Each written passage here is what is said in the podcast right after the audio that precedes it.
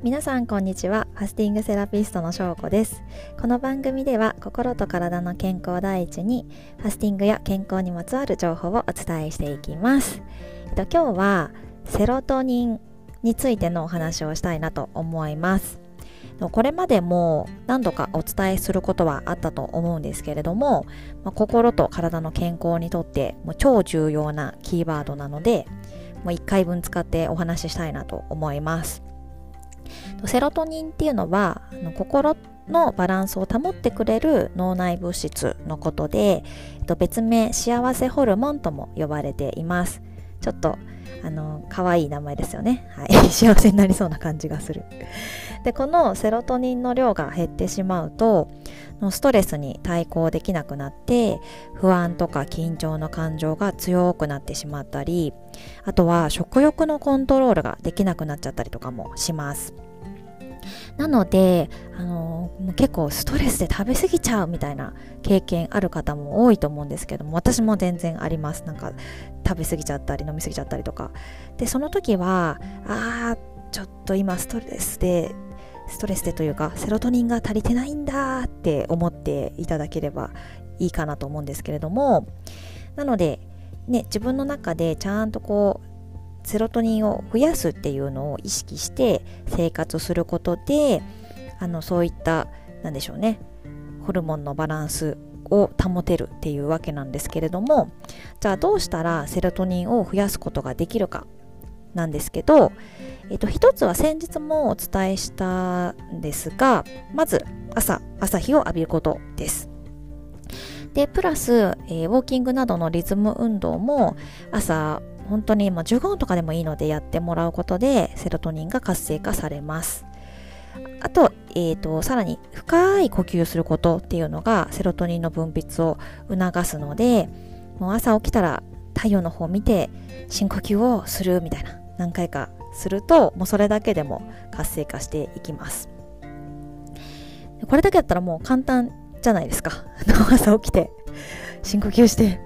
で、えっと、ちょっと時間あるところでなんか歩いたり足踏み踏みしたりとかのリズム運動をするみたいなことだったらもう今日からでもできると思うのでまずその辺から試していただければと思います。あとは、えっと、食事ですね。食事でセロトニン分泌を増やすことを考えた時には、えっと、大事なことはやっぱりタンパク質をしっかりとることです。えっと、セロトニンの主原料はアミノ酸なんですね。でアミノ酸はタンパク質が分解されたものなのでタンパク質がセロトニンの大元となるということですので、まあ、卵とか、えーと、豆腐とかねチキンとか、まあ、タンパク質がしっかり取れるものを積極的に取っていただけると良いです。でもしあの食事だけだとなかなか取れないなっていう時は、まあ、プロテイン飲むのがあの簡単だし便利かなと思います。私も朝あのバナナプロテインスムージーっていうのを作って飲んでるんですけども、まあ、これは朝胃腸に負担をかけずにかつタンパク質を取りたいからっていう感じで取り入れています。でえっとまあタンパク質が本当に超重要なんですけどもタンパク質からのさらにセロトニンの分泌を高める助けになるのがもう一つ鉄分なんですね。で鉄分が足りてないと、まあ、一生懸命タンパク質とってもセロトニンの分泌がしづらくなってしまうっていうのがあるのでできれば意識してタンパク質プラス鉄分も取るようにできると良いです。で鉄分はあの分かりやすいやつで言うとほうれん草とかプルーンとかに多く含まれてますね。私結構プルーンは好きなので間食でつまむようにしています。で鉄もまあこれもちょっと食べ物からだとなかなか取りづらいなっていう人はあの鉄系のサプリとか使っちゃってもいいかなと思います。私もあの全然栄養士の先生とかに勧められてのあの鉄のサプリとか飲んでますね。朝。プロテインジュースと鉄サプリとか飲んでも最強みたいな感じなので。あの、まあ、なるべくこの食べ物から取るみたいな方が続けやすいしいいとは思うんですけども、うんと難しかったりとかいう場合にはそういうプロテインとか鉄サプリとか取り入れていただくとあの安定して摂取できるかなと思います。あとはもうね、何よりも腸内環境を整えることがもうすごく大事なんですね。でセロトニンの8割は腸から作られてると言われていますでなので、まあ、腸にあの悪いものを避けていただきたいんですが例えばね腸に悪いものといえばっていう感じで代表格3つ挙げるとやっぱり白い砂糖と、小麦で乳製品あたりなんですねでももうこの辺りって食べないでは生きられないじゃないですか。頑張ればちょっと減らしたりはできるけどなんだかんだやっぱね食べちゃうしみたいな。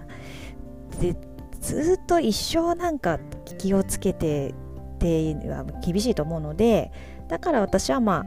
あわりかしこう好きに食べたい時は食べちゃいつつで定期的にファスティングをして腸を休ませるっていう感じでやっています。というわけなので、えーとまあ、セロトニンイコール幸せホルモンの高め方っていうのをまとめると、えー、と毎日日光深呼吸リズム運動タンパク質鉄を心がけるのとあとはまあ定期的にファスティングをして腸内環境をきれいにしておくリセットするっていうことですね、うん、これをやっていればあのー、普段、まあ、どうしても食べたい時や飲みたい時気持ちのままに好きに飲み食いをしてそれでまあストレスたまらずに生きながらいつつ かつあのセロトニンもしっかりと高いまま元気に生きられるのであの参考にしていただければなと思います。はい。ぜひちょっとできそうなところから真似をしていただければ幸いです。えっと、今日も最後まで聞いていただいてありがとうございました。また次回も聞いてもらえたら嬉しいです。では失礼します。